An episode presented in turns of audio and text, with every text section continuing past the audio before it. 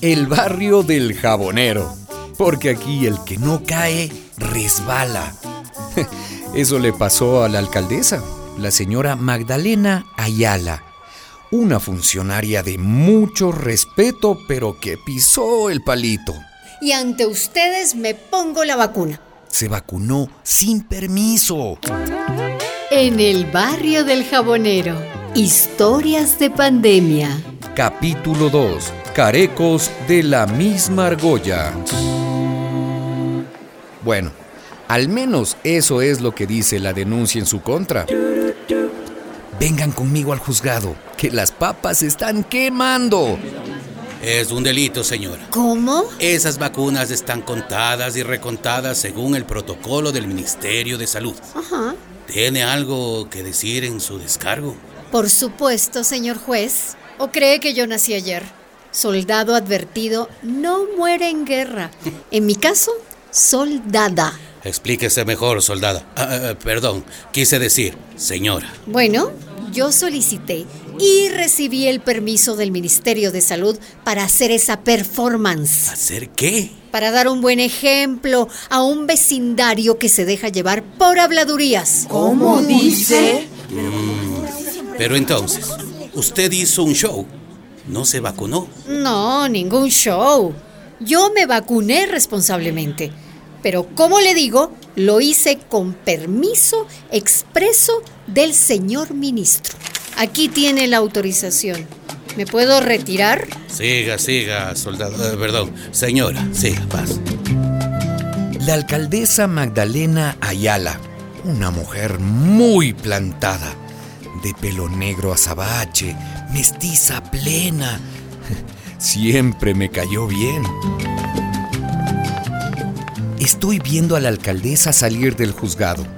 Va con la cabeza bien alta y dispuesta a vacunar a todo el barrio del jabonero.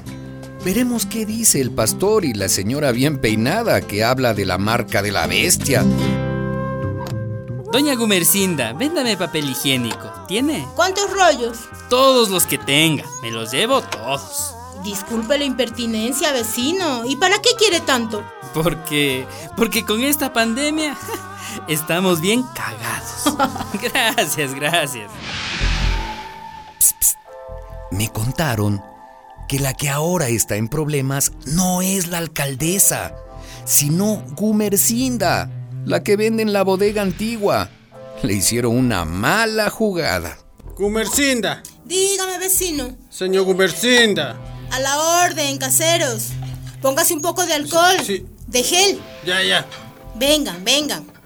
Papel higiénico ya no tengo. ya, ya. Pero tienen suerte, porque me acaban de llegar unos tomates fresquitos. Eh. Nada, nada, señora Gumercinda. Si nosotros somos los que le traemos la lotería. shh. ¿Lotería? No, Sí. no, no, no, no. Yo no juego a eso. Nunca. Verá, verá. El trabajo es lo que da la suerte. Pues es que nosotros le traemos un trabajito sencillito, verá. ¿Qué trabajito? Vea, vea, vea, vea estas cajas. Ajá. Si ve, son las pruebas para detectar el coronavirus. ¿Y qué tengo yo que ver con estas cosas? ¿Que usted las va a vender, pues, Bessie? Yo. Sí, pues verá mitad para usted, mitad para nosotros. ¿Qué me dice? Pero si esas pruebas las dan en el hospital y gratis. Sí, pero s- las daban, ya no hay. En serio. En serio, s- verá, unos amigos que tenemos dentro, ellos nos dieron las cajas. Ese es el negocio, vecina. Una buena tajada, verá. O sea, miti miti para usted. Y, y usted las vende a 100 y se gana 50. Pero, pero todo calladito, verá. Más muda que la H, si me entiende. No, no, no. Olvídense, jóvenes. ¿Cómo? Yo no me meto en negocios sucios. Líbreme Dios en el nombre del Padre, del Hijo y del Espíritu Santo. Sí, ya está. Es que ya está metida, Soñita. ¿Cómo es eso? Sí, ve a aquel joven con su camarita. Ese es mi panas.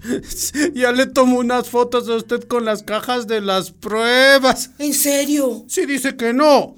La subimos al internet y la acusamos, o sea, ¿sí me entiende? Si acepta, Ah. ¿cómo tiene que aceptar? Borramos todas las fotos y ya está. ¡Ay, no! ¡No me hagan eso, muchachos. Yo soy una mujer está. honrada. No me hagan esto. Ya está. Honrada.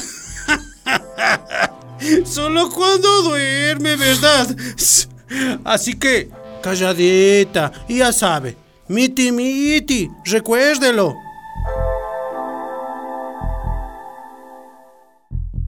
Otro que está metido en problemas es el gordo Apolonio, el mecánico. Mejor dicho, la mujer de Apolonio. mujer. Corre, desgraciado. Otra vez la Oyen esos gritos.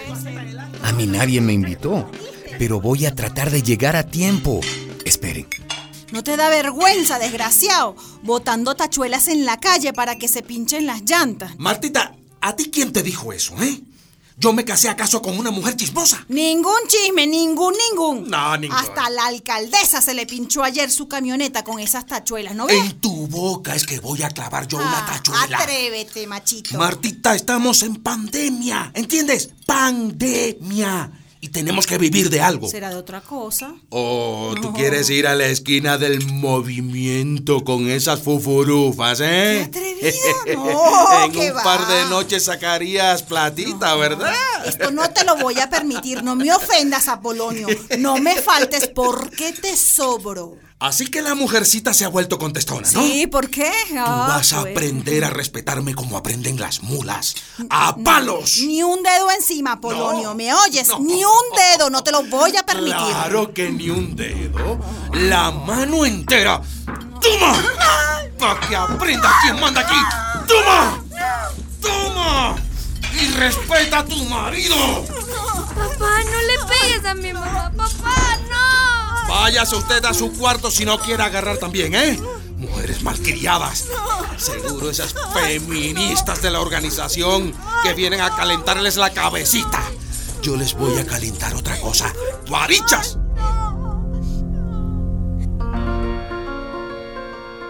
Ay, la pandemia ha vuelto más violentos a los hombres violentos. La gente se pone loca con tanto encierro. Miren a esta familia. Vive en un cuarto sin patio, sin un lugar para respirar. Una cárcel, pues. Y como decía mi amigo, estoy tanto tiempo en mi casa y sin trabajar que tengo miedo de volverme político. Señora alcaldesa. Dime, Freddy. Pasa, pasa. Gracias. Tú eres el hijo de Eusebio, ¿no? Sí, para servirle, alcaldesa. Bueno, ¿y qué te trae por aquí? Verá, yo estuve en la reunión del otro día. Unos diciendo que la pandemia es por el diablo, otros diciendo que se cura con té de canela. Demasiada ignorancia, ¿no cree? Ay, demasiada, Freddy. Habría que hacer una campaña de información, explicarle a la gente. Exactamente a eso vengo. A ver, dime.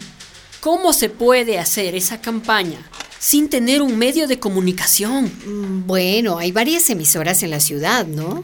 Esas emisoras y los canales de televisión solo pasan accidentes, que si ya murieron 100 con el virus, que se contagiaron mil, pero no hay educación.